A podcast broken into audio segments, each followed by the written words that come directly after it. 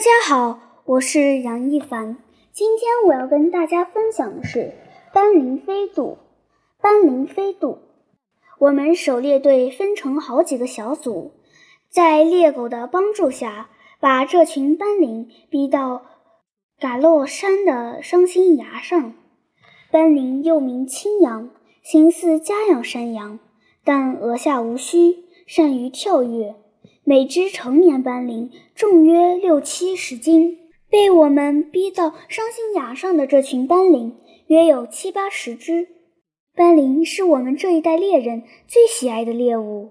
虽然公羊和母羊头上都长着两只短小如匕首的尖利的羊角，但性情温顺，死到临头也不会反抗，猎杀时不会有危险。斑羚肉肥腻细嫩。是上等山珍，毛皮又是制球的好材料，价钱卖得很俏。所以，当我们完成了对斑羚群的围追堵截，猎狗和猎枪组成了两道牢不可破的封锁线。狩猎队的队长，也就是曼广弄寨的村长帕法，高兴地手舞足蹈。阿罗，我们要。嘿，这冬天就算其他猎物一只也打不着，光这群斑羚就够我们一年的酒钱了。每位猎人都红光满面，笑成了一朵朵花。对付伤心崖上的斑羚，好比瓮中捉鳖。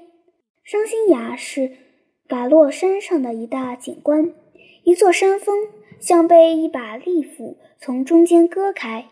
从山底下的流沙河抬头往上看，宛若一一线天。其实隔河对峙的两座山峰相距约六米左右，两座山峰都是笔直的绝壁，到了山顶部位都凌空向前伸出一块巨石，远远望去就像一对彼此倾心的情人正要。热情的拥抱接吻。之所以取名伤心崖，源自一个古老的传说。在缅桂花盛开的那一年，有个叫南木那雅的仙女看中了一个年轻猎人，偷了钥匙溜到人间与年轻猎人幽会。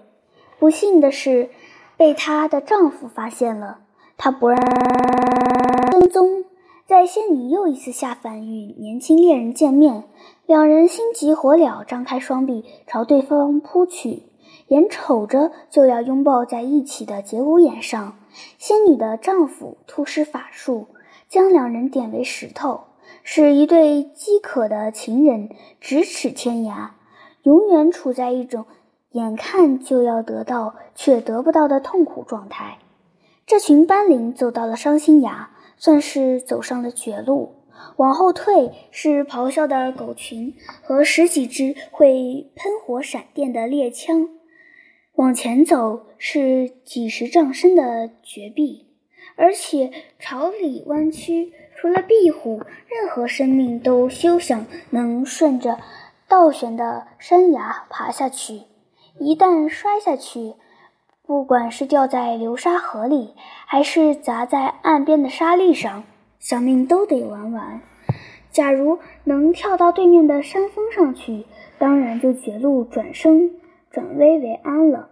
但两座山峰最窄的地方也有六米宽，且两山平行，没有落差可自用。丹林虽有肌腱发达的四条长腿。极善跳跃，是食草类动物中的跳远冠军。但就像人跳远有个极限一样，在同一个水平线上，再健壮的公斑羚最多也只能跳出五米的成绩，母斑羚、小斑羚和老斑羚只能跳四米左右。能一跳跳过六米宽的山涧的斑羚，堪称超级斑羚，而超级斑羚还没有生出来呢。我们将斑羚逼到伤心崖后，围而不打，迟迟没放狗上去扑咬，也没开枪射击。这当然不是出于怜悯，而是担心斑羚被我们不管三七二十一，集体坠崖从悬崖跳下去的。他们跳下去，假如摔在岸上，当然节省了我们的子弹，但不可能个个都按我们的心愿跳得那么准，肯定有许多落到流沙河里，很快就会被湍急的河水冲得无影无踪。我们不想让到手的钱财再流失，我们要一网打尽。村长帕法让波农丁带着五个人到悬崖底下的流沙河边去守着，负责在岸上捡石和从水里打捞那些山顶上跳下去的斑羚。从伤心崖到流沙河，地势很陡，要绕半座山才能下得去，最快也要走半个小时。村长帕法和不能吹响牛角号，我们就立即开枪，同时放狗去咬。我仍留在伤心崖上，我埋伏的位置离斑羚只有四五米，中间没有遮挡视线的障碍，斑羚们的一举一动都看得一目了然。开始，斑羚们发现自己陷入了进退维谷的绝境。一片惊慌，胡乱窜逃。有一只母斑羚昏头昏脑的，企图穿过封锁线，立刻被早已等不及的猎狗撕成碎片。有一只老斑羚，不知是老眼昏花没测准距离，还是要故意逞能，竟退后十几步，一阵快速助跑，奋力起跳，想跳过六米多的山涧。结果可想而知。他在离对面山峰还有一米多的空中做了个滑稽的挺身动作，哎咩一声，像颗流星似的笔直。好一会儿，悬崖下才传来扑通的水花声。过了一会儿，斑羚群渐渐安静下来，所有的眼光都集中在一只身材特别高大、毛色深棕、油光水滑的公斑羚身上。似乎在等这只公斑羚拿出使整个种族能免遭绝灭的好办法来。毫无疑问，这只公斑羚是这群斑羚的头羊。它头上的角比一般公斑羚宽得多，形状像把镰刀，古望称它为镰刀头羊。镰刀头羊神态庄重地沿着悬崖巡视了一圈，抬头仰望。雨后天晴湛蓝的苍穹，悲哀地咩了数声，表示自己也无能为力。斑羚群又骚动起来。这时，被雨洗得一尘不染的天空突然出现一道彩虹，一头连着伤心崖，一头飞越过山涧，连着对面的山峰，就像突然间架起了一座美丽的山桥。斑羚们凝望着彩虹。有一只灰黑色的母斑羚几步向彩虹走去，神情飘忽，进入了某种幻觉状态。也许他确实因为神情高度紧张而误以那道虚幻的彩虹是一座实实在在的桥，可以通向生的彼岸。也许他清楚那道色泽鲜艳、远看像座桥的东西。其实是水汽被阳光折射出来的幻影，但既然已走投无路了，那就怀着梦想与幻觉走向毁灭，起码可以减轻死亡的恐惧。灰黑色的母斑羚的身体已经笼罩在彩虹炫目的斑斓光谱里，眼看就要一脚踩进深渊去。突然，镰刀头羊咩发出一声吼叫。这叫声与我平常听到的羊叫寻然不同，没有柔和的颤音，也没有甜腻的媚态，也没有绝望的叹息。音调虽然也保持了羊一贯的平衡，但沉透露出某种坚定不移的决心。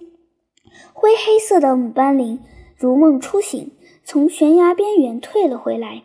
事后我想。镰刀头羊之所以在关键时刻想出这么一个挽救种族生存的绝妙办法来，或许是受到了那道彩虹的神秘启示。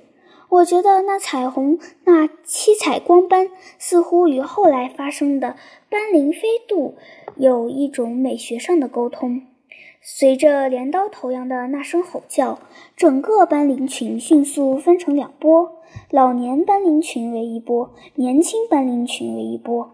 在老年斑羚群的队伍里，有公斑羚，也有母斑羚，身上的毛色都比较深，两只羊角基部的稳妥清晰可见。在年轻斑羚队伍里，年龄参差不齐。有身体强壮的中年斑羚，有刚刚踏进成年行列的大斑羚，也有雏气未脱的半大斑羚。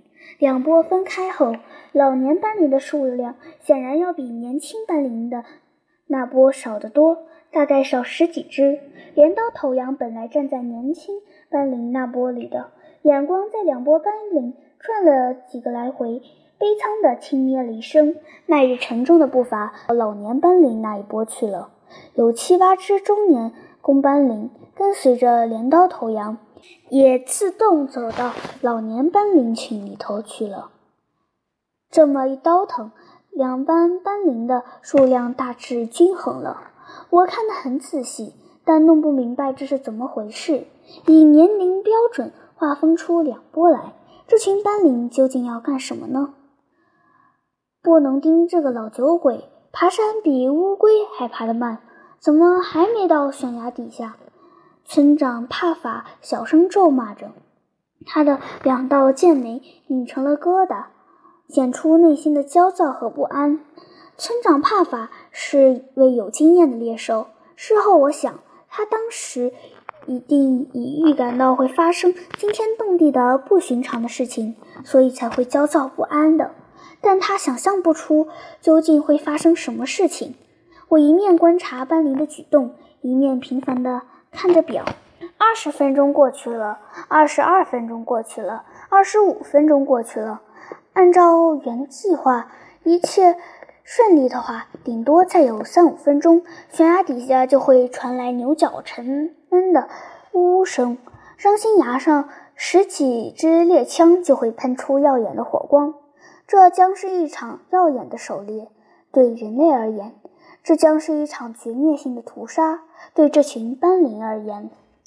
就在这时，我看见从那群老斑羚里走出一只老公羊来，颈上的长毛及胸部、脸上褶皱横纵，两只羊角早已被弄得残缺不全。一看就知道快要到另一个世界去报道了。老公羊走出队列，朝那波年轻斑羚示意性的咩了一声，一只半大的斑羚一声走了出来。一老一少走到伤心崖，后退了几步。突然，半大的斑羚朝前飞奔了起来。差不多同时，老公羊也扬起快速处跑。半大的斑羚跑到悬崖边缘，纵身一跃，朝山涧对面跳去。老公羊紧跟在半大斑羚后边，头一低，也朝悬崖上窜跳出去。这一老一少跳跃的时间稍分先后，跳跃的幅度也略有差异。半大斑羚稍偏高一些，老公羊角度稍偏低一些。等于一前一后，一高一低。我吃了一惊，怎么自杀也要老少结成对子，一对一对去死吗？这只半大斑羚和这只老公羊，除非插上翅膀，是绝不可能跳到对面的山崖上去的。果然，大半斑羚只跳到四米左右的距离，身体就开始向下倾，从最高点往下降落。停。我想，顶多再有一两秒钟，他就不可能避免要坠入深渊，坠进死亡的地狱去了。我正这样想着，突然，一个我做梦都无法想象的镜头出现了。老公羊凭着娴熟的跳跃技巧，在大半斑羚从最高点往下落的瞬间，身体出现在大半斑羚的蹄下。老公羊的跳跃能力显然比大半斑羚略胜一等。它的身体出现在大半斑羚蹄下时，刚好处在跳跃弧线的最高点，就像两艘宇宙飞船在空中完全对接了一样。大半斑羚的四只蹄子在老公羊宽阔的、结实的背上猛蹬了一下，就像享受了一块跳板一样。它在空中再度起跳，下坠的身体奇迹般的再度升高，而老公羊就像燃料已运输完了的火箭残壳，自动脱离一座飞船。不比火箭残壳更悲惨，在大半斑羚的猛力踢蹬下，突然像。折断了翅膀的鸟笔直坠了下去。虽然这第二次跳跃力度远不如第一次，高度也只有地面跳跃的一半，但足够大半斑羚跨越剩下的最后两米路程了。只见它轻巧地落在对面的山峰上，兴奋地咩叫一声，钻到砾石后面不见了。试跳成功。紧接着，一对对斑羚凌空跃起，山涧上空画出一道道令人眼花缭乱的弧线。每一只年轻斑羚成功飞渡，都意味着有一只老年斑羚摔得粉身碎骨。山涧上和那道彩虹平行，架起一座桥，是那座用死亡做桥墩架设起来的桥。没有拥挤，没有争夺，次序井然。快速飞跃，我十分盯着那群注定要去送死的老斑羚，心想：或许有个别叫滑头的老斑羚会从死亡那波偷偷溜到新生那波去。但让我震惊的是，从头至尾没有一只老斑羚为自己调换位置，他们心甘情愿用生命为下一代开通一条生存的道路。绝大部分的老斑羚都用高超的跳跃技艺，将年轻斑羚平安地飞渡到对面的山峰。和一只小斑羚空中衔接时，大概力不从心，没能让小斑羚精确地踩上自己的背，结果一老一少一起坠入深渊。我没想到是，在面临种族的关键时刻。斑羚群竟然想出牺牲一半挽救一半的办法来赢得种族生存的机会。我没想到老斑羚们会那么从容地走向死亡。我看得目瞪口呆，所有的猎人都看得目瞪口呆，连狗也惊讶地张大嘴，长长的舌头拖出嘴外，停止了嗅叫。就在这时，呜。呜！悬崖下传来牛角号声，村长帕法如梦初醒，连声高喊：“快开枪！快快开枪！”但已经晚了，伤心崖上只剩最后一只斑羚。呜，就是那只成功的指挥了这场斑羚群集体飞渡的镰刀头羊。这群斑羚不是偶数，恰恰是奇数。镰刀头羊孤零零地站在山峰上。既没有年轻斑羚需要它做空中垫脚石飞渡到对岸去，也没有谁来飞渡它。砰砰砰！猎枪打响了。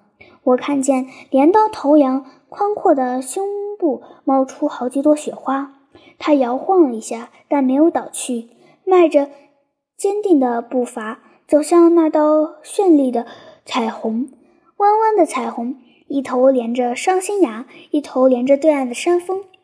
像一座美丽的桥，他走了上去，消失在一片灿烂中。